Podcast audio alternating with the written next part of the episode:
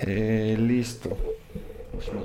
Oye, Santi, el- yo, Santi, yo propongo algo. ¿Por qué tú para este episodio no haces el emblemático saludo de Emprendete? Hola, hola a todos, mis Sí. amigos de Emprendete. Ya estás grabando. Bueno, estamos aquí reunidos hoy.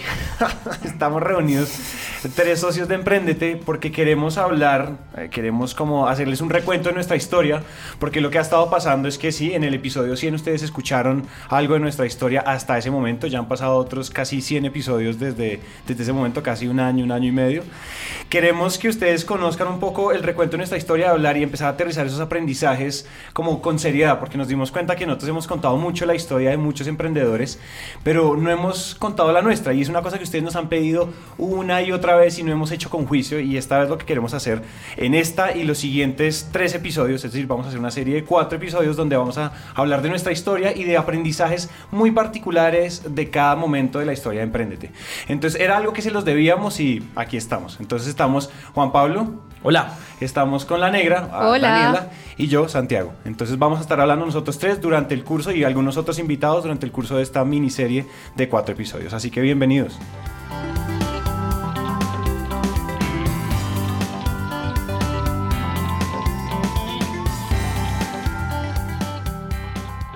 Comencemos haciendo un recuento de toda la historia. Probablemente muchos de ustedes han escuchado el episodio 100, pero yo creo que deberíamos hacer, no sé si a ustedes les parece, empecemos como si la gente, como si el episodio 100 no existiera, que más el episodio 100 fue como una mamadera de gallo, igual recomendadísimo para que vayan a escucharlo, pero empecemos como serios a recoger un poco los grandes hitos que hemos tenido y empecemos, Negris, cuéntanos cómo nace Emprendete. Para, para los que no nos han escuchado, yo creo que Emprendete mm, empieza como un hobby, en realidad eso fue. Fue un hobby que entre cuatro amigos, amigos de universidad, dijimos, oiga, qué nota comenzar a entrevistar gente que está haciendo grandes empresas en América Latina y qué buena excusa para hablar con ellos y para poder saber qué están haciendo bien, cómo se hace. Y creo que mm, nos motivó mucho el hecho de que los cuatro consumíamos podcast en inglés. Eh, y bueno, cuando fuimos a mirar en español, no vamos a decir que no había, pero ah, había mucho por hacer. Una oferta bien limitada. Sí. Entonces, Emprendete empieza así, empieza como un hobby muy entretenido, un hobby igual al que le metemos mucho corazón, mucha cabeza, en el que dijimos lo que queremos hacer también es que podamos conocer esas historias, podamos saber qué hicieron bien y no solo decir, ah, no, es que fulanito empezó en el garaje de su casa y hoy es una gran empresa, sino, hey, ¿cómo se hace? O sea, en realidad, ¿qué hay detrás de eso? ¿Cómo se hace? ¿Cómo se logra? Em, Comenzamos así, duramos seis meses dándole y dándole vueltas, contratando una página web que nunca salió al La página, aire. ¿Cómo fue, cómo fue esa? eh, cu- Cuéntame un poco la historia de la página web y el logo inicial, el primer logo que tuvimos. La página web, la página web, tengo que admitir que fue mi culpa. Yo recomendé a Mandar Sohojini, eh, un muchacho de India, con el cual dijimos que listo, que íbamos a hacer una página web por 100 dólares. Eh, quizás muchos de empresas se sientan en este momento ofendidos de pensar que pensábamos pagar solo 100 dólares por una página web, pero bueno, Eso fue lo que cobró Mandar igual. eso como lo que Nosotros cobra. le dijimos tire, tire a matar y él disparó 100 dólares. Él disparó se le- 100. Se le tiene. 100 incluido logo. Entonces, Ah, nos encimaban Ah, la ñapa para un logo. La ñapa un logo. La ñapa para los que no saben, la, la ñapa es como el bonus que le dan a uno, el extra que nos incluyó Mandar por, por esos 100 dólares. Entonces Mandar dijo que sí, que una página web con logo por 100 dólares eh, la mandamos a hacer. En todo caso, nunca nos entregaron nada más que el logo. Y una página a la mitad. Una Una, página página- en WordPress a la mitad. Porque Una página que no funcionaba. Finalmente, el logo y la página a medias nos costó 50 dólares. Pero igual, o sea, si algún día ustedes tenemos audiencia en India y se encuentran a Mandar, igual díganle que él fue la génesis de nuestra imagen corporativa. O sea, que no Sí, se de hecho, él propuso los colores. No estamos hablando mal de Mandar, pero qué trabajo tan desagradable.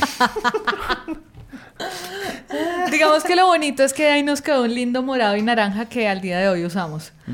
Sí. Eh, Gracias, Mandar, por la paleta de colores. Ya, chao. Y, y nada, eh, luego tocó contratar otra persona acá en Colombia que nos ayudara a hacer otra página con la que pudiéramos salir. Mariana nos ayudó y nada que le poníamos fecha hasta que dijimos con lo que esté, no importa si es un episodio, si son 10, con lo que esté vamos a salir el 19 de mayo del 2016. 16. 2016. 2016. Entonces dijimos con lo que esté salimos y bueno, ese con lo que esté resultaron ser tres grandes episodios que al día de hoy siguen siendo muy buenos episodios. Sí, Eh, grandes episodios con gente que teníamos muy cercana y que fueron unos bacanes y nos dieron el insumo para empezar. Y, y bueno, así empezó Emprendete. Emprendete, Emprendete empezó con 100 dólares de un logo y una página web, con 60 dólares de nuestro primer micrófono que todavía conservamos. Y Tú lo ya. tienes en la casa, ¿no? Sí, sí, sí, yo lo tengo y lo Tienes cuido. que traerlo, negra. Tienes que traerlo que viene para el Museo de la Nostalgia. Era, era, un, era, un, era un micrófono, una audio técnica USB que se Hermoso. pegaba. Ahorita ustedes ven y, o sea, afortunadamente, gracias a, a- a un montón de cosas que hemos hecho, tenemos un montón de equipos muy chéveres aquí y estamos grabando unos micrófonos geniales. Pero empezamos conectando una vaina y no sabíamos ni editar, no sabíamos nada. Para, O sea, pa- usted- seguramente muchos de ustedes saben, pero somos, lo empezamos cuatro administradores. Entonces, que uno dijera multidisciplinario el equipo, eh, No. no tanto, no tanto. Primero consigue aliarte con personas que tengan las cualidades que tú no tienes. No, no, no fue el caso, no fue el caso. Pero, ah, nos- busca me gente igual a ti, que piense muy parecido, que tenga tu misma carrera, que vivan en la misma ciudad. Esa- ese fue el consejo que seguimos nosotros. Y eso fue lo que hicimos. Y eso fue lo que hicimos. Entonces, el 19 de mayo, 19 de mayo del Sí. 2016, nosotros la salimos al aire con tres episodios porque nos hicimos un curso larguísimo que tiene John Lee Dumas, que además es un gran podcastero gringo y que fue como nuestro, mi nuestro primer modelo a seguir. Y a partir de ahí él dijo: No, usted tiene que salir con tres episodios y, sal- y salir con una publicación importante. Tenemos que salir con una, con una periodicidad importante. Ahí hay una lección muy importante y es que nosotros tomamos la decisión de sacar dos episodios de nuestro podcast a la semana, que fue más o menos una barbarie. Y empezó el desfile. Sin embargo, a partir de ahí arranca el desfile y nosotros empezamos a escribirle a todo el mundo y a entrevistar a todo el mundo. Nuestro gran entrevistador inicial era Santiago. Entonces Santiago se encargaba, se encargaba de hacer las entrevistas. Fore, en ese momento, Andrés Forero, que en este momento en esta entrevista no está, se encargaba de editarlas. La negra hacía página, la, la negra hacía todo lo que es redes sociales. Y yo era el gran encargado de Twitter. De yo Twitter. solamente tuiteaba dos horas diarias. Esperen que es que hay una cosa importante. Pero en esa época, en esa época que, que era, o sea, director de Twitter, Juanpa era, o sea, dirección de Twitter era seguir y de seguir, hacer uno que otro tweet al día, programar unos Y tweets. yo hacía 10 tweets al día. 10 Sí. tweets al día. Uy, man trabajaba En resto. todo caso, esto es un dato importante. Por favor, consérvenlo en la serie. Juanpa empezó siendo director de Twitter para que Nunca- vean exacto, una gran ahí. historia. Juan Pablo al comienzo sí. o sea, Sigan. Era Esto es importante. Chief esto es Twitter importante, Officer. Esto es importante. Esto es importante.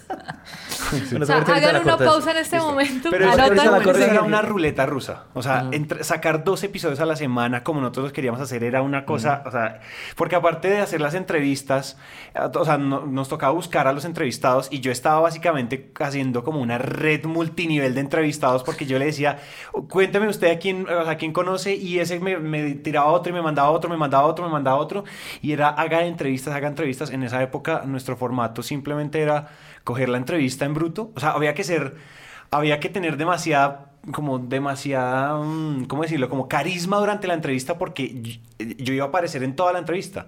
No nos editábamos, no hacíamos libretos, no hacíamos un montón de cosas, entonces, o sea, todo se mandaba así, le poníamos un intro, le poníamos un outro y lo mandábamos para adentro.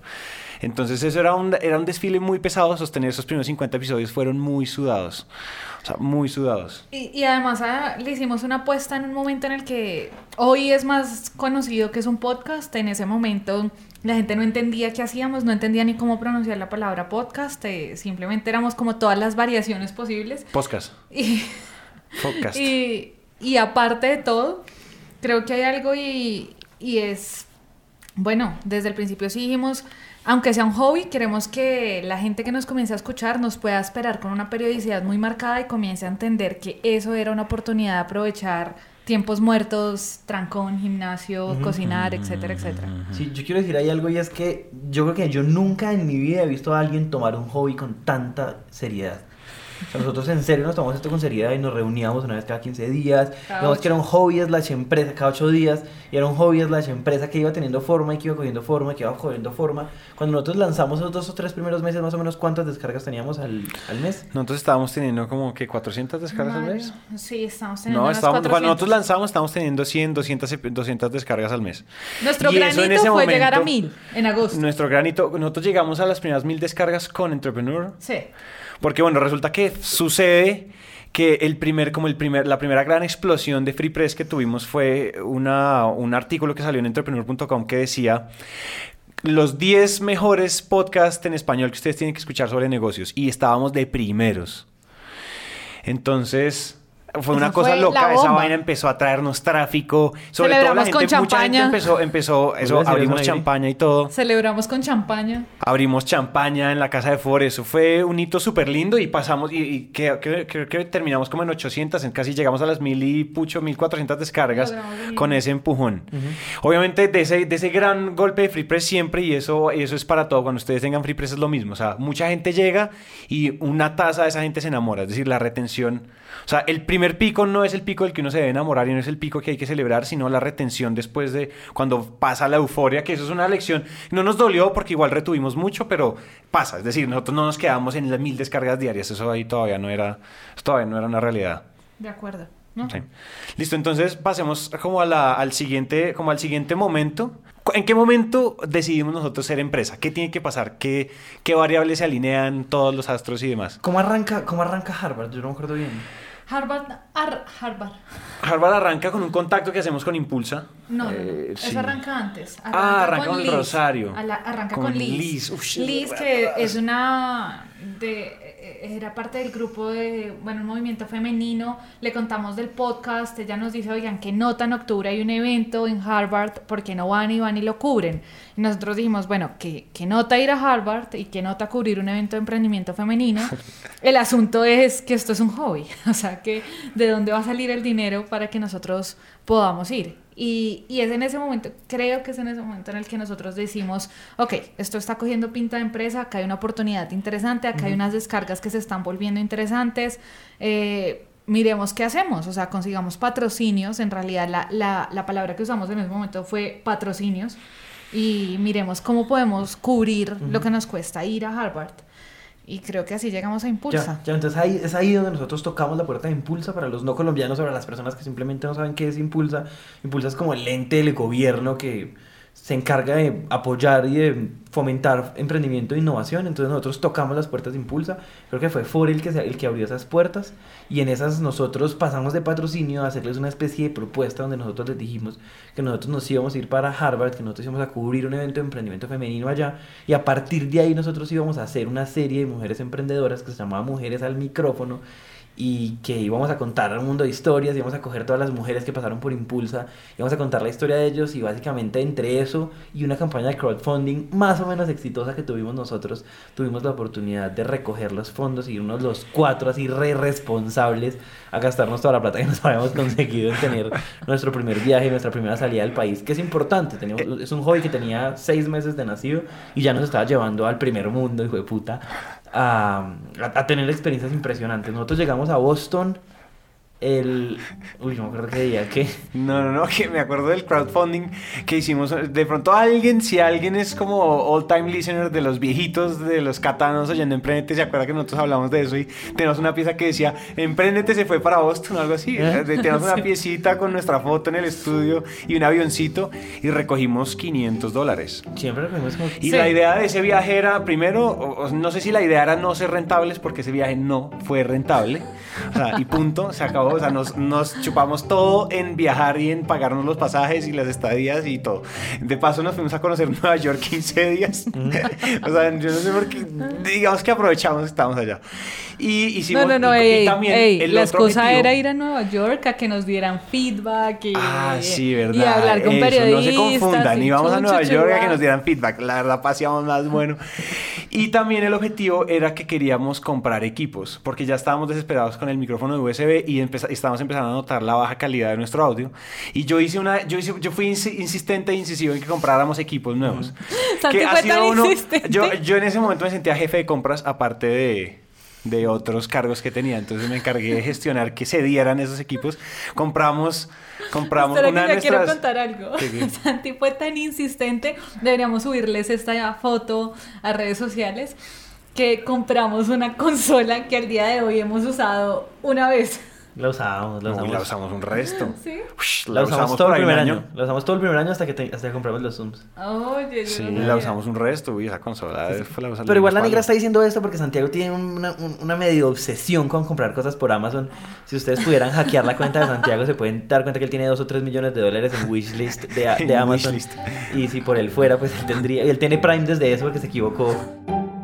Pero bueno, pero bueno, re- retomando, retomando como todas estas historias, nosotros llegamos a Boston con, como con una mala, como llegamos a Boston muy contentos, el, los- el evento fue chévere, sin embargo en realidad no es que hayamos tenido la oportunidad de recoger mucho contenido, en realidad el 90% de todo, no, el 90% no, el 100% de lo que nosotros sacamos de la serie que ustedes conocen de Mujeres al Micrófono se grabó en Colombia, allá aprendimos un mundo de cosas de emprendimiento femenino, digamos que conocimos un ecosistema de emprendimiento que es supremamente interesante porque Boston es un, es un ecosistema de emprendimiento súper enfocado en investigación y con una relación muy cercana a la academia. Y eso también nos, nos permitió abrir la mente, hablamos con muchas personas, sí conocimos un mundo de emprendedores latinos haciendo cosas interesantes en Estados Unidos, eh, eso fue, fue, una semana en Boston y una semana en Nueva York, en Nueva York además de que, pasa, de que paseamos delicioso, la negra no estaba porque se tuvo que volver a grabar un documental, pero cuando, ya, cuando eso ella trabajaba haciendo documentales. Cuando eso Eh, yo acabo de renunciar porque me iba a ir de lleno a cubrir mi negra- pasión en Empréndete. La negra se... Ah, bueno, sí, sí, sí. ahí Pero la ¿Qué negra... tres grandes entrevistas hicimos allá? Allá hicimos una Vilolet. entrevista a Vilolet. Vilolet. Eh, Vilolet es el director del Centro de Innovación y Emprendimiento del MIT. Es un señor supremamente interesante, posiblemente las personas más inteligentes que hemos entrevistado. Entrevistamos a Daniel Eisenberg, que también trabaja en un proyecto que se llama...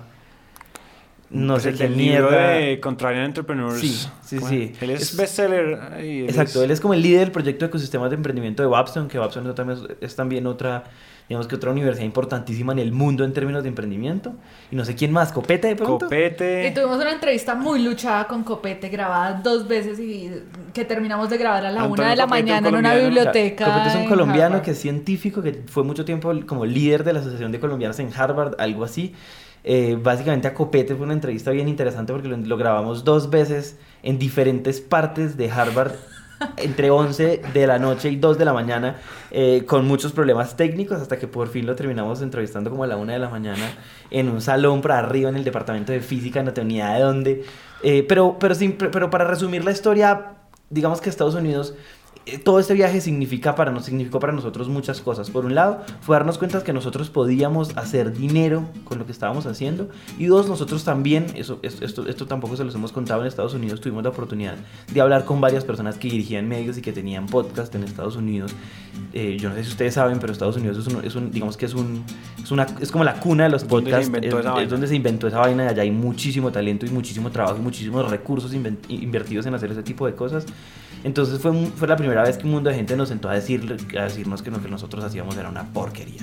Y a explicarnos por qué y cuáles deb- debían ser nuestros referentes y por qué nosotros teníamos que tener libretos y por qué teníamos que hacer entrevistas diferentes. Y básicamente nosotros llegamos de Estados Unidos con la cabeza hecha un 8 gigante, no solamente a salir a cumplir lo que nosotros habíamos prometido a Impulsa, que era como cumplir con nuestro primer Cliente. eh, nuestro primer cliente, sino adicional a eso nos sentamos, nos miramos a los ojos y dijimos, vale la pena tener una empresa y tratar de hacer cosas porque de la nada fuimos capaces de levantarnos 8 millones de pesos, que son casi 3 mil dólares eh, en su momento. Hacer 3 mil dólares de un hobby, digamos que sonaba muy interesante. Dijimos, hagamos de esto una empresa y tomemos la decisión de empezar a caminar esa senda de las empresas. En ese momento nosotros todavía estábamos trabajando como part-time, pero pasamos de trabajar dos horitas por las noches. Bueno, yo dos horitas por las noches, Santi de pronto un poquito más eh, a decir, bueno, vamos a empezar a dedicarle un poquito más de tiempo y hacer las cosas un poquito más en serio. Creo que más o menos por ahí va la historia, ¿cierto? Recuerdo que las primeras puertas que nosotros tocamos siendo una empresa fue nuestra universidad. Nosotros hablamos con el Centro de Emprendimiento de la Universidad del Rosario. Cuando nosotros tomamos la decisión de ser una empresa o cuando tomamos la decisión de monetizar el podcast, lo primero que hicimos fue empezar a emular modelos gringos. Y entonces Santi estuvo un mundo de días haciéndonos una presentación hermosa que se llamaba 17 formas de Era monetizar un una, podcast. era una hoja en un bar libreta. Ah, bueno, listo. Yo me acuerdo que yo, yo creo que fue Y muy que tú no estabas ni revelador. siquiera en ese, ese día. Es posible que yo no estaba. Ese día hablamos, yo lo que hice fue simplemente investigar cuáles eran las formas de monetizar un podcast en Estados Unidos. Y la diferencia grande es que en Estados Unidos eso es una industria como de 4 billones de dólares al año. Aquí en Latinoamérica esa industria todavía no es tan grande. Es decir, está creciendo y creo que va en va, va- mejor dicho, va en, va en pico hacia arriba durísimo. O sea, está creciendo exponencialmente la industria de podcast en Colombia, pero en ese momento no era así. Entonces todos esos modelos de monetización, de meter las cuñas, de hacer esto por acá, de, tener donaciones. Creo que nuestro primer modelo, incluso antes de, de, de Harvard, de irnos con Impulsa para Harvard, fue dona un café. Y en nuestra segunda página web nosotros teníamos una cosa, un botón que decía donanos un café y eso lo redirigía a un botón de PayPal que nos donaba 5 dólares. Culo de café caro además. O sea, café ni en Starbucks. Entonces la gente nos donaba un café. Nunca nadie nos donó un café. Creo que nos donamos nosotros mismos porque pasábamos nuestra tarjeta de crédito para probar si el botón funcionaba. Ya no pasó nada más. También hicimos una alianza con Audible.com, que es como la... Es la mm, es la, es, el, es la empresa, Amazon tiene una, una como un spin-off que vende audiolibros. Y esos audiolibros tienen como un sistema de alianzas con los podcasts y uno puede ser aliado si uno tiene cierta audiencia y uno puede tener un código especial y si la gente eh, activa sus 30 días con ese código especial, a, a nosotros nos daban por cada activación 15 dólares. Con eso solo facturamos 65 dólares. Sí, sí, yo me acuerdo que nosotros hacíamos cuentas. Si, hacíamos dos- si, logramos que al menos 200 personas eh, se conviertan aquí, entonces vamos a hacer quién sabe cuántos miles de dólares y después, bueno, sobran... Nada de eso funcionó. Nada, eso funcionó. Todo eso para decirles que no, que No, nada y de eso le aplicaba al modelo latino, y nada ese de ha sido como la, el gran, el- la gran pregunta nuestra siempre ha sido qué modelo aplicamos. Que eso lo vamos a seguir hablando. Creo que esa es una variable, eso es una, eso es una, eso es como lo que ha estado constante en nuestra historia todo el tiempo. Pero eso pues va después. El caso es que pasó eso, tratamos de incluso monetizar, pero hubo un momento en que como entre, ese, como entre hojas, entre líneas en ese momento, como en esa época, llegamos por un boom eh, de Free Press en, en- en Perú, llegamos a 30 mil descargas acumuladas, no 30 mil mensuales. Llegamos a ese, llegamos a 30 mil acumuladas y dijimos, listo, ya, somos los cracks, vamos a ir a ofrecerle, todo el mundo se va a abarrotar en la puerta para hacer contenido con nosotros. No se abarrotaron, nos tocó a nosotros abarrotarnos en las puertas de los demás y llegamos al Rosario, que es nuestra alma mater, donde les contaba Juanpa, hicimos de todo, nosotros está, to- o sea, todos trabajamos en el Consejo Estudiantil y hicimos muchos proyectos, hicimos muchas cosas con ellos, es como que había una relación tibia, Cercana. chévere, cercana. Y llegamos a hablarles, les contamos lo que podíamos hacer, lo que habíamos hecho con Impulsa, ya teníamos un cliente grande, porque pues Impulsa era un, era un cliente interesante. Entonces, de alguna u otra manera, configuramos la manera para que ese, ese, ese trato, ese contrato se cerrara y produjimos El Arte de Emprender. Que fue una serie donde, y ustedes la pueden encontrar en Spotify, en iTunes, donde ustedes quieran, la pueden encontrar ahí, El Arte de Emprender. Aprovechenla y escúchenla. Son, fueron cinco episodios. Sí. Cinco episodios donde lo que hablando, la principal fundamental era entender por qué los artistas y los, eh, y los Emprendedores. Son tan parecidos y dónde están esos puntos de conexión y cómo nosotros podemos aprovechar como emprendedores lo que los artistas en su ecosistema y en su forma de ser tienen para aportarnos. Fue una serie que nos la gozamos mucho, sobre todo porque fue de esas primeras, fue de esos primeros episodios donde nosotros empezamos a, a jugar mucho con la edición, a, a usar muchas fuentes, a escribir libretos interesantes, a, a tratar de contar una historia y a tratar de probar ciertas hipótesis en un solo episodio. Creo que eso, eso fue como eh, uno de los parteaguas de este primer cliente. Así es. Siguió, ¿Qué sigue después del Rosario? Nosotros llegamos al Rosario. El Rosario fue nuestra primera cita de ventas. Y va, y digamos que Y fuimos todos. coronamos, fuimos todos. Entonces teníamos una tasa de efectividad del 100%, uno de uno, y ahí para allá empezamos a tocar puertas. Llevamos la cosa de se fue poniendo. Rosario. Ah, bueno, llevábamos dos, dos de dos. eh, y la cosa se fue poniendo un poquito más difícil. Entonces me acuerdo que nosotros a partir de ahí dijimos, nosotros nos pusimos por primera vez como una meta de ventas mensuales y teníamos que cumplir esa meta si nosotros queríamos pagarnos sueldos a partir de junio. Entonces a partir Teníamos de ahí... que durar, que teníamos que durar en punto de equilibrio cuatro meses seguidos. ¿Te Exacto, vendiendo por encima del punto equilibrio durante cuatro meses seguidos y a partir de ahí nos partimos en dos. Fore y la negra se encargaban de vender y de hacer todo lo de redes sociales y todo el front de la empresa y Santiago y yo nos dedicamos a entrevistar, a editar entrevistas, todas esas cosas. Yo empecé ya a hacer un poquito más que Twitter y, y la cosa se fue poniendo en Un serio. poquito más que Twitter. Un poquito más que Twitter. Un un man que poco a poco va trabajando cada vez más. Él fue escalando la- el organigrama de la empresa. Exactamente. Vaya, vaya.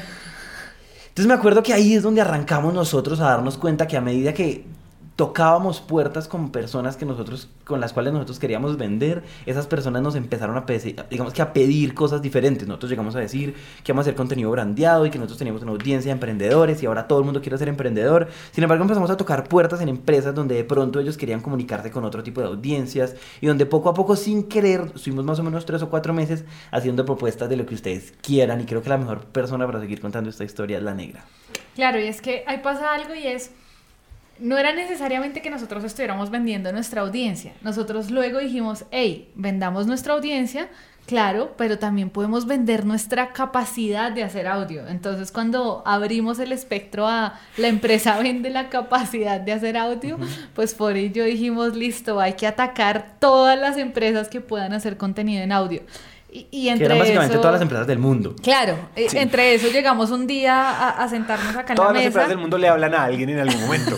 Esa fue, ese fue nuestra premisa de mercado. Esa, ese fue, eso es- lo que llaman una buena segmentación. Amplia segmentación. ¿Quién es su mercado? Eh, Eh, todo seres vivos, toda- todas las personas jurídicas. Entonces, un día eh, ya nos comenzamos a sentir un poco atareados con Fore porque, porque son, o sea, ya las otras citas con universidades, con empresas no estaban fluyendo, no era que íbamos, cerrábamos, ganábamos y toma tu contrato.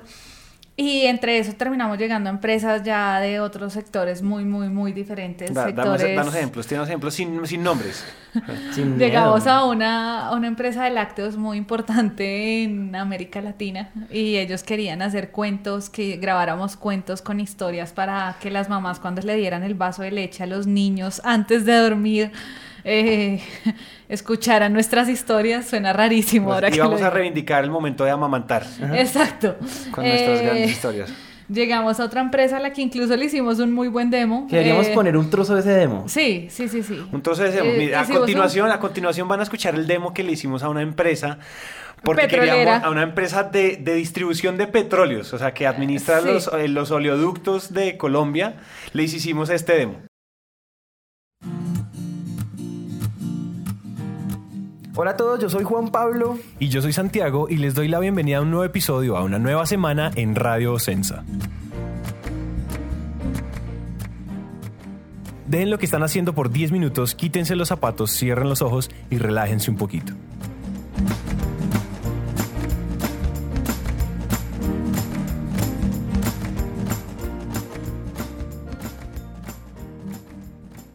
Bueno, ahora que entramos en calor, empecemos con el bloque informativo. Como todas las semanas en Radio Sensa hacemos un muy breve y muy bien explicado resumen de dos o tres noticias sobre nuestra industria y lo que hacemos como empresa. Comienza entonces nuestro bloque informativo. Ustedes se deben acordar que de un tiempo para acá el precio del petróleo ha caído y ha caído bastante. El petróleo cada vez es más barato y la razón de eso es que... Eso fue todo en este bloque informativo.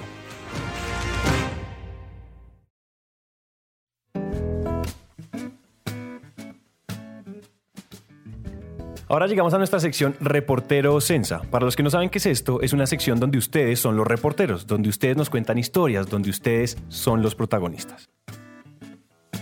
Y aparte de eso, no sé si lo recuerdan, pero el requisito de la empresa es el programa de radio más exitoso quizás en Colombia los 10 últimos años. Se llama, bueno, o sea, todos acá podrán decir sí, sí, sí, no, es un poco para otro gente de más edad, pero se llama La Luciérnaga y es un programa que informa, cuenta cosas de la actualidad, tiene gente experta en hacer imitación de personajes, tiene chistes, o sea, tiene música y nos dijeron que básicamente ellos lo que querían era hacer La Luciérnaga, pero para ellos, para dentro de su empresa y nosotros dijimos, se le tiene, se le Se- tiene. esa, era, esa era la actitud.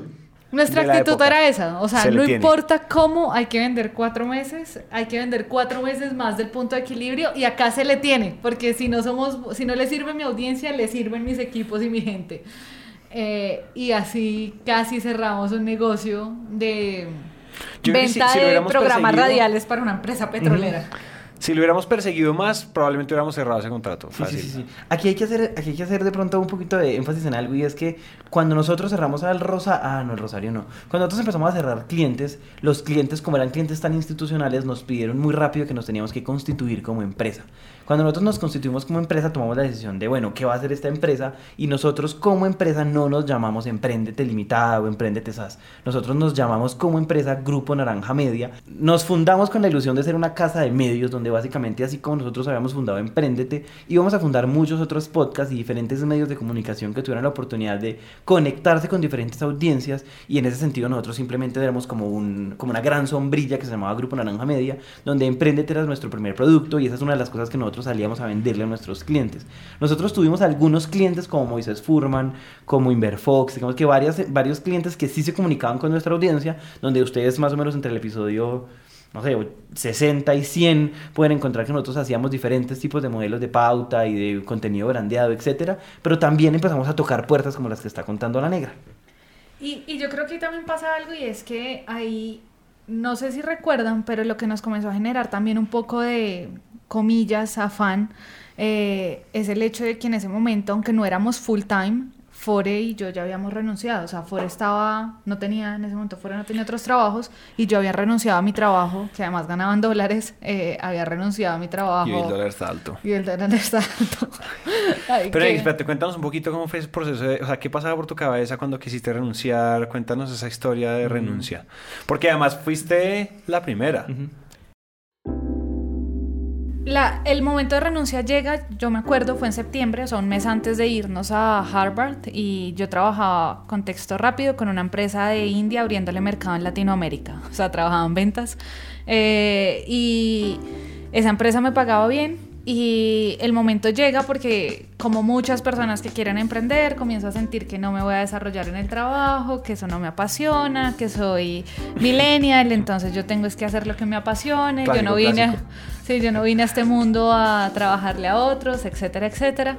Eh, y, y en ese momento comenzó a sentir demasiado aburrimiento, o sea, todos los días era un aburrimiento constante para ir a trabajar y pues estábamos todos los días escuchando episodios, bueno, todas las semanas, en donde escuchábamos gente que decía, hazlo, cumple tus sueños y claro, Bótate al agua. bótate al agua y, y de paso si uno está siguiendo un par de páginas en donde le lanzan todas esas frases, entonces yo dije, esto es posible, voy a seguir mi corazón. Y, y nada, le dije a la empresa, le trabajo hasta septiembre, no quiero trabajar más. Y pues yo tengo compromisos financieros, entonces yo dije, bueno, tengo un colchón ahorrado de dinero, que era como tres meses. Yo pensaba que la empresa iba a llegar a punto de equilibrio en tres, En meses. tres meses. No sé si lo sabían. Yo juraba no que tenía íbamos... ni idea de eso, me yo, acabo de enterarme Yo juraba que nosotros en diciembre íbamos a llegar a punto de equilibrio, por eso no era importante si tenía o no más dinero ahorrado, porque yo dije, ya en diciembre... o sea, Sueldazo, sueldazo. Sueldazo en diciembre, o sea, ¿para qué necesito trabajarle a otra empresa? Y por eso desde enero comienza como un afán de, de hey, o sea, yo ya renuncié, yo ya dejé de tomarme esto como Hay que un hobby, eh, salgamos a vender, salgamos a hacer algo. Pero además pasa algo y es que no todo el equipo había renunciado ni nada, entonces tampoco era como, como que yo me lancé al agua sola y luego como que quería dar reversa, pero estaba difícil dar reversa, estuvo raro, estuvo muy rara esa época. Y por eso también había comenzó a haber cierta urgencia de, de sueldos, que no sé si recuerdan, lo hablamos como el 6 de enero en mi casa, ahí sentados en el tapete de ¿Cómo una sí? reunión larguísima que tuvimos, hablando cómo íbamos a pagarnos sueldos y cuándo iba a suceder eso.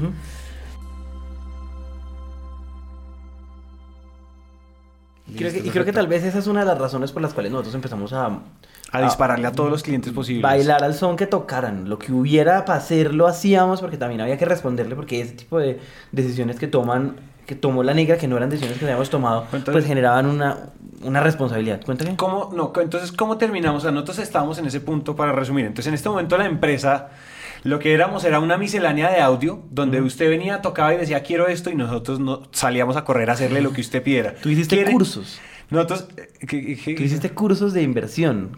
Ah, ah, ah, hicimos, sí, hicimos un podcast también sobre para trading de una empresa que nos pedía educar a su, a su a la gente de su membresía sobre temas de trading y produjimos ese episodio hicimos alcanzamos a hacer que cuatro episodios Más. Sí, sí. yo creo que Fueron varios hicimos meses. hartos hicimos Se nos dio par pista. Eso ahí, ahí nos fue bien, eh, con ese contrato ahí también respiramos en términos financieros, etcétera. Pero entonces creo que eso fue lo único que alcanzamos a hacer misceláneo, como de se le tiene. Muy, muy, sí. Porque después en ese momento eh, llega, o sea, llega otro granito que es Apps.co. apps.co, que para contextualizarlo rápidamente, apps.co es el programa de aceleración a empresas de base tecnológica del Ministerio TIC Sí. de Colombia. Y pasamos, eh, pasamos a esta aceleración y comenzamos. Y yo me acuerdo en ese pitch de ventas cuando nos hicieron el due diligence, nosotros, present- nosotros éramos de todo. Una sombrilla de medios, una audiencia, un medio de comunicación, íbamos para arriba, íbamos para abajo, podemos vender a... O sea, o sea, nosotros logramos justificar un se le tiene que pareciera startup. Sí, sí, sí, sí. Pero me acuerdo que la presentación estuvo muy bien hecha. Presentó la negra y estuvo, o sea, si, si era Con el nivel de complejidad que era presentar ese Frankenstein, porque eso era lo que éramos, un Frankenstein en audio, la negra lo presentó perfecto. eh, y pasamos, estuvimos ahí, y, y la, y digamos que la gran pregunta, Apps.co como, como hito en la historia de Emprendete lo que nos trae fue un montón de preguntas más que respuestas. Que nosotros nos esforzamos, o sea, nos pusimos una muy buena pinta, un muy buen maquillaje para, para pasar, Pero... Sí, sí, sí, sí. En realidad nosotros cumplíamos... Pero se acuerdan que cuando nos dijeron, listo, ya ahora sí, ya pasaron, entraron, Tin, tienen su primera reunión con su mentor, dijimos, ahora sí nos vamos a desnudar. Y que Y cuando nos desnudamos, el man quedó como... O sea, la primera ¿qué reunión con nuestro esto? mentor, y bueno, y ahí conocimos, importante, a Camilo Jiménez, que es nuestro mentor al día de hoy también. Sí. O sea, ahí nos enamoramos el uno del otro y empezó a todos a caminar en las florentinas. Fue cero romántico. No, Eso no. era látigo. Ese man. Camilo nos no dio camina en las flores. Látigo. O sea, era impresionante. Pero lo que, que pasa con Apps.co que me parece importante rescatar y es que sucedió lo siguiente. Primero, nos dimos cuenta que éramos capaces de perseguir métricas. Es decir, nuestra métrica en ese momento era descargas, descargas, descargas del podcast. Entonces empezábamos a crecer descargas como locos. A como diera lugar. Es decir, whatever it takes, ¿no? Lo que tuviéramos que hacer para subir descargas, hicimos de todo que... O sea, bueno, hicimos de todo. Eh, Que, y también decidimos, o sea, apps, sí, tienes toda la razón en que nos trajo muchas inquietudes y la primera de esas fue, vamos a seguir siendo, o sea, somos productores en audio para lo que sea, o somos Emprendete, un podcast en emprendimiento y negocios, o Ya- sea, ¿qué somos? Y aquí hay que hacer un énfasis en algo y es que nosotros hoy nos reímos mucho de que éramos una miscelánea, y que éramos un monstruo y que éramos un Frankenstein, pero nosotros no lo habíamos visto con tanta claridad. Yo me acuerdo mucho de la primera mentoría que es la que tú estabas contando, Negra, donde ya nos quitamos la ropa y dijimos, bueno, es que hacemos esto, pero hacemos esto, pero tenemos un podcast, pero tenemos una audiencia, pero hablamos de emprendimiento, pero queremos educar, pero también un mundo de cosas. Y una de las cosas que nos dijo Camilo ese día, recuerdo mucho, es, bueno, señores, esa fue la primera mentoría. Ustedes son un mundo empresas al tiempo y en mi que en, mi experiencia eso no funciona. Si ustedes quieren, pueden tener una empresa primero y apenas les vaya bien, empezar a montar la otra, pero tomen una decisión. ¿Ustedes quieren ser una empresa que se dedique a hacer podcast y a, y bla, bla, bla? ¿O ustedes quieren ser un gran medio de emprendimiento? Y ustedes quieren ser emprendete. Y nosotros me acuerdo que él se salió de la mesa y nos tuvo como 10 minutos hablando y nosotros dijimos, toca tomar una decisión y ese día nosotros tomamos la decisión de dedicarnos solamente a emprendete por ahora. Y, Me acuerdo y que a la negra le dio muy cabe duro. recordar que sí, que no fue fácil. O sea, hoy ya suena una decisión fácil, suena sensata y suena que era lo lógico. Pero en ese momento lo cierto es que como emprendete nosotros teníamos unas ventas muy bajas. O sea, si estábamos monetizando la audiencia era muy bajo. Y lo que nos estaban realmente dando dinero era Todo lo otro. todo lo otro. O sea, ser una miscelánea era lo que nos daba dinero.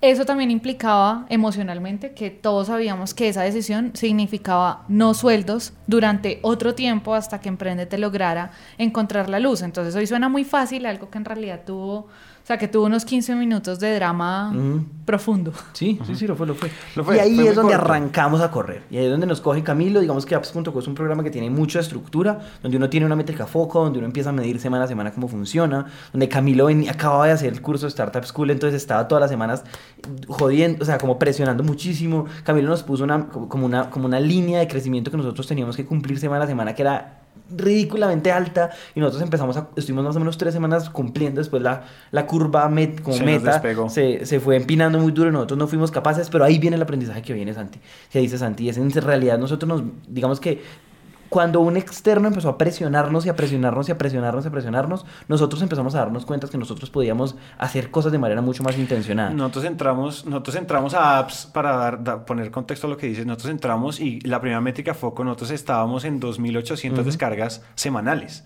Y nosotros salimos de apps con 5.000, casi 6.000 descargas semanales. Nosotros- O sea, nosotros perseguimos, la, nosotros perseguimos esa métrica y, y digamos que lo que dice Juanpa, nosotros para que se imaginen era una gráfica donde está la gráfica y una es una de las curvas es descargas esperadas, las descargas meta y otras son descargas reales. Y durante los prim- las primeras que cuatro semanas, los prim- el primer mes y medio estuvimos pegaditos, pegaditos y después esa vaina se empinó, la curva meta se empinó y nosotros nos empezamos a alejar y empezó un poco el drama ahí a como no estamos cumpliendo, no estamos cumpliendo, lágrimas rodaron, bueno, etcétera, continúa. Listo, entonces para continuar, digamos que ahí es donde nosotros hacemos un primer cambio. Digamos que nosotros pasamos de hobby a empresa. Cuando nos volvemos empresa empezamos a volvernos una especie de productora de audio. Cuando entramos a apps.co tomamos la decisión de ser emprendete y cuando tomamos la decisión de ser emprendete nos volvemos, empezamos a pensar bajo un modelo normal de medio de comunicación. Y el medio de comunicación, mm, digamos que monetizaba a partir de varias formas de publicidad y a partir de ahí nosotros empezamos a perseguir ese medio de comunicación donde básicamente nosotros lo que teníamos que hacer era crecer la audiencia y cuando mostrábamos un crecimiento de la audiencia eso nos generaba como argumentos para salir a tocar puertas en empresas para que esas empresas invirtieran, perdón, para que esas empresas pagaran por publicidad. Y a partir de ahí tuvimos varios clientes más chiquitos que otros y estuvimos seis meses como locos creciendo la audiencia y creciendo la audiencia y creciendo la audiencia y haciendo lo que fuera necesario para crecer y al mismo tiempo para hacer plata como medio de comunicación. Para mí el gran resumen de apps.co es que nosotros podíamos, eh, podíamos medirnos con, ju- con juicio, podíamos ser mucho más estructurados como empresa porque no lo éramos, así hayamos estudiado administración, pero adicional a eso hubo un gran, digamos que hubo un gran reto y es que como medio de comunicación las cosas, digamos que el modelo de negocio es bien, bien, bien difícil. Claro, y comenzamos a notar algo y es que en apps.co, cuando ya nos sentaban con otras empresas de las que hacían parte del programa, no sé si lo recuerdan, eh, esas otras empresas tenían modelos escalables, tenían modelos en donde ellos estaban haciendo cosas que realmente les iban a invertir dinero y que luego eso iba a significar un crecimiento de usuarios, bla, bla, bla. Y cuando nosotros comenzamos a ver nuestro modelo de negocio, sentíamos que era como una caja con unos bordes muy gruesos, en donde no, no veíamos en dónde iba a venir lo escalable, en donde además comenzamos a sentir que fue también creo que importante la importancia de tener a alguien que estuviera como dirigiendo el equipo, como presionando, porque de hecho Camilo era como nuestro CEO en ese momento, sin que él lo supiera sin que se lo hubiéramos dicho, Camilo era como el que estaba en ese momento dirigiendo el barco en todos, cada semana íbamos, eh, era muy chistoso. Llega- O sea, ¿Se acuerdan cuando le escribíamos qué hacíamos cada uno de forma diaria y era como a ver quién escribía? Sí, Eh, Camilo eh, nos dijo, bueno, vamos a escribir todos al final del día qué, hici- qué hicimos hoy. Y nosotros como niños de kinder contando a la mamá que hicimos el origami y que después tomamos onces, literal. Yo fui al baño a tal hora, después hice esto, después hice una entrevista, después cogí la página y la pasé. O sea, poníamos cualquier cosa como por sentir que hacíamos algo. Pero creo que importante lo que estás diciendo ahí, ¿qué era lo que estabas diciendo? De CEO. Lo de CEO, pasa una cosa y es que a mí en un momento Camilo eh, me llama y me dice, Santi, lo que este equipo necesita es liderazgo. Hay que cambiar las cosas. O esto tiene que dar una vuelta grande y ustedes tienen que sentarse, definir cuáles son los roles de un CEO y poner un CEO. Elijan un CEO y tengan un CEO para que, esta, para que el barco tenga un capitán y esta vaina como que coja algo de rumbo porque ustedes están disparando hacia todos lados y como que no está pasando. En ese momento nosotros, yo les cuento esa, como la emoción que nos hace, la, como la exigencia que nos dice, que nos, cuenta, que nos cuenta Camilo. Y dijimos, bueno, vamos a sentarnos, vamos a irnos a comer y vamos a... O sea, nos vamos a ir a Crepes a comernos, a cenar y tenemos que salir con un CEO de esa cena. Yo no sé si así se eligen los malditos CEOs en una empresa seria. seguro que no. Pero dijimos, nos vamos a ir a sentar y vamos a elegir CEO. Que básicamente todo eso se resumió a una medio lotería, medio votación, donde cada uno habló de por qué debería ser CEO, o sea, por qué sería un buen CEO, por qué sería un mal- o sea, cuáles son fortalezas y debilidades respecto al liderazgo del equipo. Y después de eso votábamos. Y ahí es cuando nuestro querido director de Twitter escala el organigrama de manera exponencial y se vuelve el capitán de este barco como el CEO. Juanpa se Hola. vuelve CEO. Juanpa, que les presento. Ya lo podemos presentar como CEO. Yo creo que algunos de ustedes ya sabían, si no, ahí está un tipo que él demuestra que uno puede escalar En la organización. escalar en la organización en la que trabaja. ¿sí? Eso quedó demostrado. Entonces, finalmente salíamos, todos estamos perdidos. Juanpa se sentía más perdido que todos, todos nos sentíamos igual de perdidos, pero ya sabemos que tenemos un CEO electo. Y ahí pasa Entonces- algo más, ahí pasa algo más y es que Juanpa, Juanpa estaba demasiado enrollado porque es que a Juanpa siempre le ha gustado recibir más trabajo del que puede hacer, entonces Juanpa estaba demasiado enrollado, trabajando, todos ahí éramos medio tiempo eh, y, y Juanpa tenía un rollazo con un evento en octubre, pero Juanpa dice, yo desde noviembre me la juego, ya cuadré mis cosas y yo voy a ser el primero full time que está en Emprendete. Entonces, claro, eso todavía le dio para que vean que alguien que comienza sacando dos horas al día termina siendo el primero en dar el gran paso. En realidad fue un gran paso. Fue un gran paso porque cuando ya alguien decide ser tiempo completo, también hay un compromiso de salario serio, porque esa persona puso toda su confianza acá. eh, y, y, en- y eso también nos termina dejando un apps.co en donde también nos deja muchos cuestionamientos en hacia dónde va la empresa, cómo la vamos a hacer escalable, eh, cómo hacemos para que Juanpa, que ya dio el paso, entonces él, él sí le podamos garantizar siempre un salario y, creo que eso es todo lo que termina pasando. O sea, yo, yo, yo, nu- yo creo que nunca en la vida me imaginé renunciar al trabajo que yo tenía. Porque yo creo, o en su momento creí que tenía el trabajo de mis sueños. Yo trabajaba, digamos que durante toda la universidad, yo creo que el colegio, mi sueño era el impacto social y hacer, y digamos que trabajar con emprendedores sociales. Y cuando uno empieza a investigar de eso, uno se da cuenta que la organización más grande de eso es una empresa que se llama Shoka. Y yo llegué a trabajar ahí. En algún momento fui la única persona trabajando en la Shoka en Colombia. Eso me abrió muchos, digamos que la oportunidad de saber muchas cosas, conocer muchas cosas buenas y malas de ese mundo. Eh, pero poco a poco, a medida que iba pasando todo lo que les estoy contando, que parece como tan atropellado de cómo iban pasando las cosas en Emprendete, Emprendete cada vez iba demandando más tiempo y cada vez imaginarme lo que iba a pasar, lo que Emprendete se podía convertir, me parecía más emocionante. Eh, y yo creo que eso sumaba al empujón de que en esa votación que nosotros hicimos ese día comiendo, yo haya quedado decidido o empezó a generar un mundo de sentidos de responsabilidad donde yo dije, ni mierda, eh, hagámosle, eso ya tiene sentido y es necesario que una persona salte primero yo, yo, yo tenía la sensación de que cuando yo saltara, todos iban a saltar detrás mío. Eso adelantó, no pasó. Y eso obviamente generó un mundo de encontrones súper duros, pero yo igual creo que fue importante que una persona empezara a remar todo el tiempo. Marcar una persona empezara... el precedente. Exacto, eso es marcar un precedente y cuando uno empieza todo el tiempo, 24 horas a remar y a pensar en, en- en sacar adelante una empresa, esas cosas empezaron a funcionar. Me eligen, me eligen como si yo, yo renuncio, eso, eso es la última semana, eso es más o menos la última semana de noviembre, la primera semana de diciembre del 2016, 17, Siete. del 2017, sí, el año pasado. Eh, y me acuerdo que teníamos la última reunión por Skype con Camilo, donde Camilo estaba empezando a sentir que nosotros otra vez estábamos como que, como que había que tomar decisiones y no sabíamos para dónde era la cosa. Eh, y ahí es donde yo, y ahí es donde nosotros, digamos que yo empiezo a identificar y hablando con varias personas que conocen de cerca Emprendete, empe- empezamos a dar cuenta, nos empezamos a dar cuenta que como que varias personas del equipo estaban jalando para lados diferentes. Para ser súper claros, Andrés eh, le encantaba, le emocionaba mucho la idea de tener un gran medio de comunicación. A él siempre le habían gustado las audiencias, siempre, le han gustado las comunidades, le habían gustado el contenido multimedia, le, gusta, le gustaba esa idea de pegarse a tendencias. Por ejemplo, Santi y yo estábamos un poquito más emocionados de poder seguir profundizando en la idea de emprendimiento. La negra estaba un poquito como en la mitad porque le gustaba mucho el emprendimiento y le gustaba mucho también la idea de poder ser una gran sombrilla que pudiera hablar de varios temas diferentes. Digamos que a partir de ahí estábamos como en un limbo donde había que empezar a tomar decisiones de ahí en adelante, como hacia dónde queríamos ir. Porque, porque igual todavía la idea de ser Grupo Naranja Media todavía estaba como en el mediano plazo. Y ahí es donde mi yo, yo creo que mi primera donde yo, yo creo que mi primera labor como, como CEO es sentarme con cada uno largo. Es sentarme con cada uno a hablar y entender como cada uno, cuando uno hace ese ejercicio de lo que estoy haciendo hoy, a dónde me va a llevar en 10 años, a dónde me va a llevar en 20 años, qué nos empezamos a imaginar de la empresa y a partir de ahí cómo podemos tejer juntos una visión clara y concreta de para dónde vamos. Entonces no sé si de pronto alguno de ustedes se acuerde de la conversación que tuve con cada uno. Yo quiero decir algo y es a mí en ese punto, cuando tú nos, o sea, nos sentaste a hablar uno por uno, yo personalmente estaba pasando por un, un momento muy raro, porque yo, a pesar de que estábamos terminando apps.co, era el momento en el que mayor desconexión sentía de Emprendete. O sea, yo no, no sentía que era lo que me iba a pegar a esta empresa, sentía que como que el hobby había sido mejor haberlo dejado de hobby, o sea, yo, yo sí estaba muy confundida.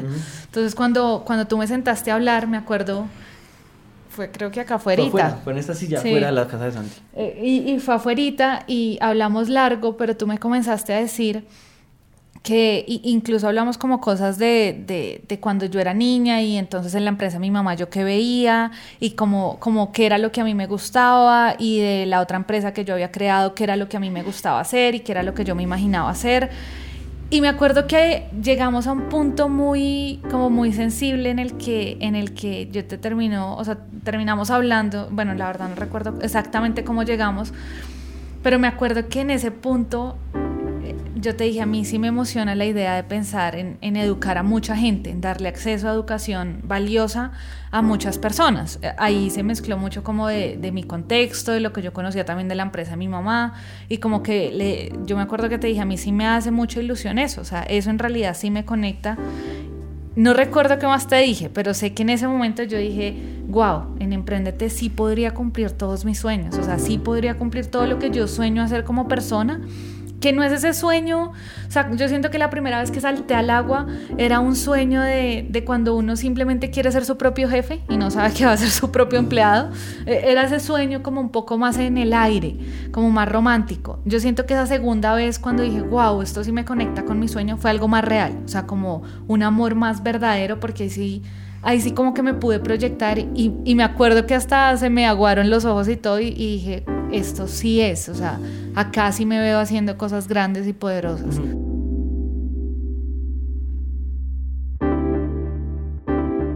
Creo que ya me Yo acordé. quiero hay que aclarar una cosa y es que nosotros acabamos apps.co y una, y una de las reuniones duras que tuvimos después de apps, una de las grandes conclusiones es que cuando nosotros nos, nos- a nosotros nos costaba mucho trabajo decir qué éramos. ¿Usted qué es? Ah, una casa de medios, nosotros somos una, fa- una- como una, una fábrica de audio y en un momento nosotros decimos, nosotros somos un medio que educa. Y esa, es una frase que se mantuvo mucho tiempo y por eso cuando la negra dice, cuando, cuando ya como que se le prende el chispazo, dice yo quisiera educar, o sea, educar a mucha gente, es porque nosotros ya veníamos masticando esa idea de nosotros somos un medio que educa, nos estábamos empezando a dar cuenta que la gente estaba usando nuestro contenido para tomar decisiones, estaba, la gente no solo estaba divirtiéndose con las historias que contábamos, sino que estaban aprendiendo cosas. Y eso era un insight que nosotros no teníamos y que cuando lo empezamos a tener empezamos a hablar de eso, un medio que educa y por eso para contextualizar la conversación que Juanpa y la negra tuvieron, allá había, ya había de contexto una definición de, de un, un primer, un primer chispazo de lo que podría ser educación. ¿Tú te acuerdas de la conversación que yo tuve contigo? Fuimos a Sí. comer. Fuimos a comer delicioso a Techo, el re- mejor restaurante mexicano que hay en Bogotá, una delicia. Y estuvimos, re- o sea, hubo muy poca fricción, la verdad. Hablamos de la visión, tú dijiste, mira, yo me estoy soñando esto, yo, yo estoy soñando exactamente lo mismo. Nuestra conversación fue muy poco drama, pero creo que en general nuestra relación en equipo ha, ha tenido muy poco drama. O sea, Sí. hemos, estado, hemos estado muy alineados siempre y creo que yo sentí, yo creo que más que me realicé, la negra tuvo un proceso un poco más, se tenía que salir de un lado, se despedazó por el otro, se construyó para después construirse, bueno, hubo un poquito más de... Para mí, yo creo que lo importante de eso fue sentir liderazgo, Ujú. más que otra cosa. Ok. Yo, Más que sentir la visión, porque yo, y- y como tú y yo trabajamos tan de cerca todo el tiempo, ya esto era una conversación que ya había- veníamos teniendo desde hace meses. Sí, sí, sí. Entonces ya estábamos muy de acuerdo en cosas, más bien comimos muy rico. Me sentí, me sentí apoyado por mi jefe. ya, yo, me acuerdo, yo me acuerdo de la conversación que tuve con los tres y me acuerdo de la pregunta que estaba en el centro. Y yo creo que es una pregunta valiosa que vale la pena que cualquier persona que nos esté escuchando se haga. Y es, me acuerdo, me acuerdo muy bien, yo siento que todos nosotros finalmente, nosotros, yo creo que los cuatro crecimos en nuestra infancia con una idea de que nosotros queríamos hacer empresa. Y, y ahí empieza a pasar algo, y es que yo creo que esa es la razón por la cual nosotros, de acuerdo o no, hoy decidimos estudiar administración, y es porque nosotros eventualmente queríamos crear una empresa. Y hay algo que pasa muy, muy, muy, muy raro, y es que cuando uno nace, cuando uno crece con la idea de que va a crear una empresa, uno no dice, yo quiero tener una empresa de textiles que exporte a Nueva Zelanda. Uno no dice exactamente cuáles son las cosas que quiere vender, ni a quién, ni cuándo, pero sí hay un mundo de cosas comunes que uno sin, sin ponerle rostro a eso empieza a soñarse. Entonces uno dice, yo quiero una empresa muy grande, yo quiero que mi gente sea feliz, yo quiero que... Y, y me acuerdo que esa fue la conversación que tuve con, con- con varios de ustedes. fue. La negra me dijo, por ejemplo, yo quiero una empresa donde haya muchísima gente, yo quiero poder que haya muchísima gente y quiero que esa gente sea feliz y quiero que esa gente pueda tener la oportunidad de traer a sus hijos y pueda traer a sus mascotas. Y me acuerdo que Santi me dijo, yo quiero una empresa que venda mucha plata y quiero tener una casa muy grande. O sea, me acuerdo que em- a partir de ahí uno empe- empezamos a materializar lo que nosotros siempre nos habíamos soñado como nuestras empresas. Recuerdo que Fori me dijo, mire, yo me sueño una empresa que se comunique con muchas personas. Él no me estaba diciendo, yo me sueño un medio. Y a partir de ahí empieza uno como a, a notar muy bien qué es lo que cada uno tiene. Me acuerdo que con Fore me tomé una cerveza larga, varias cervezas. Y a partir de ahí me acuerdo que lo que hice fue como empezar a, darnos, a darme cuenta que cada, ca- cada o sea, si, si, si la empresa fuera solo de la negra, muy posiblemente la negra iba a llevar Emprendete a un lugar muy diferente al que solo Santi hubiera llegado, llevado. Pero si nosotros empezábamos a tratar de poner en la misma mesa y a tratar de que las visiones de cada uno se fueran ordenando, nosotros podíamos empezar a construir una sola empresa que cumpliera con las características de todos. Porque ninguna característica que alguno de ustedes definió reñía con la del otro. No es como que decir, yo quiero una empresa chiquita, el otro decía, yo quiero una empresa grande. Todos teníamos un mundo de visión de que queríamos hacer muchas cosas, que queríamos llegar a mucha gente, que queríamos apoyar a mucha gente, que queríamos que la gente que trabajara aquí aprendiera todos los días, hiciera cosas nuevas y pudiera traer a sus hijos y pudiera... Que a partir de ahí empezamos como a recolectar un, un mundo de esas cosas y esa es la última reunión que nosotros tenemos con Camilo, que yo les presento como... como como una versión de lo que yo creo que debe ser Emprendete, donde el punto medio o la característica que más tenía el poder de juntar todo era la palabra educación. Nosotros nos, nos entusiasmaba mucho la idea de poder, digamos que ya de, una forma mucho más intencionada y no por los laditos, que es como nace Emprendete Podcast, empezar a educar personas en masa y a precios justos, donde nosotros teníamos la oportunidad de igual estar comunicando cosas que es lo que le emocionaba a Fore y hacer otras cosas que de pronto nos emocionaban muchísimo más a nosotros tres, que tenía que ver más con la palabra educación por diferentes razones de lo que nosotros vivimos en la vida. Y yo creo que Ya ustedes me dicen qué piensan para que esto no se pase de una hora. Esta, es, es, es- esta, esta conversación es supremamente importante porque esa conversación da línea para lo que viene en, en la historia de los siguientes episodios y es que es todo lo que pasó durante 2018. Porque durante 2018 ustedes van a ver que nosotros tomamos muchas decisiones y cambiamos mucho, pero nunca, nunca nos salimos de esa línea que nosotros nos trazamos que se llama educación. Y eso es muy importante porque ahí había un- una vaina que nos unía y sobre eso, digamos que eso nunca íbamos a dejar de ser eso, que eso sí, eso sí pasó en algún momento de la primera parte de la historia, que son los dos primeros dos años. Yo creo, yo creo que ahí hay un punto importante y es que recogiendo un poco la historia, yo nunca la había escuchado de tu parte. La verdad es la primera vez que escucho como que ella, me dijo esto, ella me dijo esto. Yo solo sabía nuestra, nuestra conversación. Que después tú hiciste esa presentación que cuentas que fue un gran, un, un gran momento. Eh, a mí me parece una cosa y es que yo creo que si algo se tiene que llevar y la gracia de este episodio finalmente para todos los que escucharon es que se adelantaran, adelantáramos cuaderno y entendieran de dónde venimos y para dónde vamos, pero entendieran dónde estábamos, pero más que eso, lo importante es que si uno no tiene un equipo alineado en una sola visión, se- eso es una bomba de tiempo. Eso es una bomba de tiempo y era una cosa que teníamos que creo que lo hicimos más tarde que temprano, pudimos haber hecho eso antes, pero creo que igual el timing fue perfecto. Creo que sucedió como tenía que ser y ahora que escucho cómo lo hiciste, creo que así fue como tuvo que ser. Y creo que a eso se refería Camilo cuando decía necesitan liderazgo. Liderazgo no es solo tener una persona que lo mande y una persona que le diga qué hacer, que eso probablemente aquí no aplica tanto, sino más bien una, una persona que les ayude a agregar a todos eh, un montón de perspectivas, un montón de egos, un montón de cosas que teníamos que unir en, una, en un solo camino. Y la lección es esa, o sea, uno no se puede asociar si todos tenemos una versión de futuro diferente, al menos en una empresa. Como personas, todos nos, nos pintamos en lugares muy diferentes, pero como empresa nos tenemos que pintar en el mismo lugar o al menos esos círculos se tienen que juntar mucho. Entonces, no, o sea, eviten bombas de tiempo, esto y suena, y suena cliché incluso, pero si ustedes no alinean con sus socios las visiones al comienzo, lo que van a terminar es, se van a abrir las empresas y empiezan las historias de yo me fui, las historias de la mesa directiva despide a su propio CEO y todos esos dramas de grandes empresas que conocemos no se da por una sola cosa, sino por falta de alineación en la visión. Es por eso que yo creo que esa era esa, esa gran conclusión a la que queríamos llegar, que me parece genial que lo hayamos hecho nosotros, porque finalmente fue aplicar tanto de lo que tanta gente nos dijo todo el tiempo, y es, o sea, la cohesión de los socios es supremamente vital, y no trabajar por eso y dejarlo como de ladito ahí. Después, vamos a pegar una visión en la pared y una, una visión y una misión, eso no es así. Yo creo que la, la manera en que uno redacta eso, creo que lo hiciste muy bien, yo no sé si fue... O sea, fue la- es la primera vez que tú alineas visiones, estoy totalmente seguro que pasó así eh, donde surge y sale ese fruto tan bacano de estamos todos apuntando a, a lugares extremadamente parecidos, con, diferente, con diferencias en forma, pero no con diferencias, o sea, en el qué no teníamos diferencias, teníamos diferencias en cómo, pero eso siempre va a pasar. Claro, y esas diferencias en forma lo único que hace es que cada uno le dé matiz a su trabajo, no que nos empecemos a, que, no que no estemos de acuerdo. Exacto, no que no estemos de acuerdo y no terminar con cuatro empresas diferentes porque no nos entendimos. Yo, yo quiero agregar algo y es también para cerrar esta idea. Yo creo que cuando nosotros escuchamos en muchas entrevistas el, lo importante que era el propósito, yo siento que, que cuando uno lo está escuchando pero no le pone como ese doble clic a qué es el propósito, uno termina sintiendo que es un cliché. Entonces, ¿sabes cuando? y Sí, sí, habla y ahí es donde comienzan a haber un montón de empresas que incluso nacen es pensando más en su propósito que en el mercado que tienen. Entonces yo creo que es importante es que cuando se alinean esa visión, no era simplemente como por qué le vamos a contar al mundo que es nuestra visión. De hecho, probablemente ustedes no lo conocían hasta hoy, sino, y mucha gente sí lo hace pensando es en dónde va a poner la visión y cuando hable con alguien, cómo se lo va a decir. Yo creo que cuando uno lo hace a conciencia es mucho más de qué es en realidad lo que se vuelve ese pegamento extra fuerte en el equipo y que a la final lo que a nosotros creo que es lo que nos ha mantenido de pie. O sea, porque cuando uno tiene algo más claro, es más fácil en un día gris decirse, ok, o sea, me va a parar porque- porque, igual acá hay un propósito mucho más grande.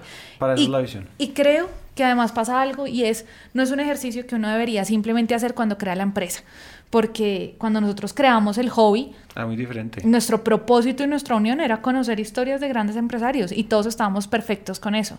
Pero a medida que la empresa va creciendo y va evolucionando, también eso va evolucionando. No es que haya cambiado, va evolucionando. Entonces creo que es importante que esas cosas como propósito, como visión, como misión, se estén alineando todo el tiempo, o sea, se esté mirando, no sé con qué periodicidad Juanpa dirá mejor, pero creo que Sobre por lo menos una vez al año o algo. Cada vez que la empresa cambia, Claro. Hey, chequemos, la visión se mantiene sí o no, que es una cosa que ustedes verán cómo, cómo esa historia se desarrolla en 2018, donde nosotros tenemos que estar todo el tiempo midiendo. Oiga, aquí, está, aquí la visión se está dando no, porque una empresa cambia mucho, una startup cambia mucho, sobre todo uno tecnológico basado, basado en tecnología cambia mucho y lo que dice la negra es importantísimo y es pasar los momentos oscuros, que son los momentos oscuros, la visión es lo único que no lo pega y la visión después se hace cascada hacia la cultura que construimos con, las primer, con el primer, las primeros integrantes del equipo y sobre todo que muchas veces damos pivotes con las variables que no son y es, ah, es que por aquí hay más plata o es que, ay, por aquí eh, es más sencillo o es que por aquí el mercado está un poco, es un poco más grande o más atractivo y, nos, y no nos detenemos a pensar si en cada decisión la visión se chulea, si la visión está chuleada. Terminamos, o sea, esto el primero de enero de 2018, la empresa que tenemos es una empresa que capitaliza todos los aprendizajes de cómo contamos historias para educar en emprendimiento, en temas de emprendimiento y negocios, a niños y estudiantes de universidades y colegios de habla hispana en Latinoamérica. Ahí acaba este episodio, o sea, hasta aquí vamos, o sea, la historia, el recuento de la historia va hasta acá. Y ustedes no se imaginan todo lo que pasó entre el 1 de enero de 2018 Y, Y hoy, hoy. Y hoy que estamos grabando este episodio el, El 19 de 9 de noviembre de noviembre. 2018. Todo lo que ha pasado en estos 11 meses es absolutamente impresionante, ruleta rusa. Entonces, no se pierdan los siguientes episodios. Sabemos que les debíamos estas historias y estos cuentos y sabemos que les debemos eh, mucho de nuestra historia, pero siempre hay un momento para comenzar. Entonces, muchas gracias por haber escuchado hasta acá. Se escucharon casi 40 minutos, casi 50 minutos de historia. No se pierdan el siguiente episodio que sale dentro de 8 días.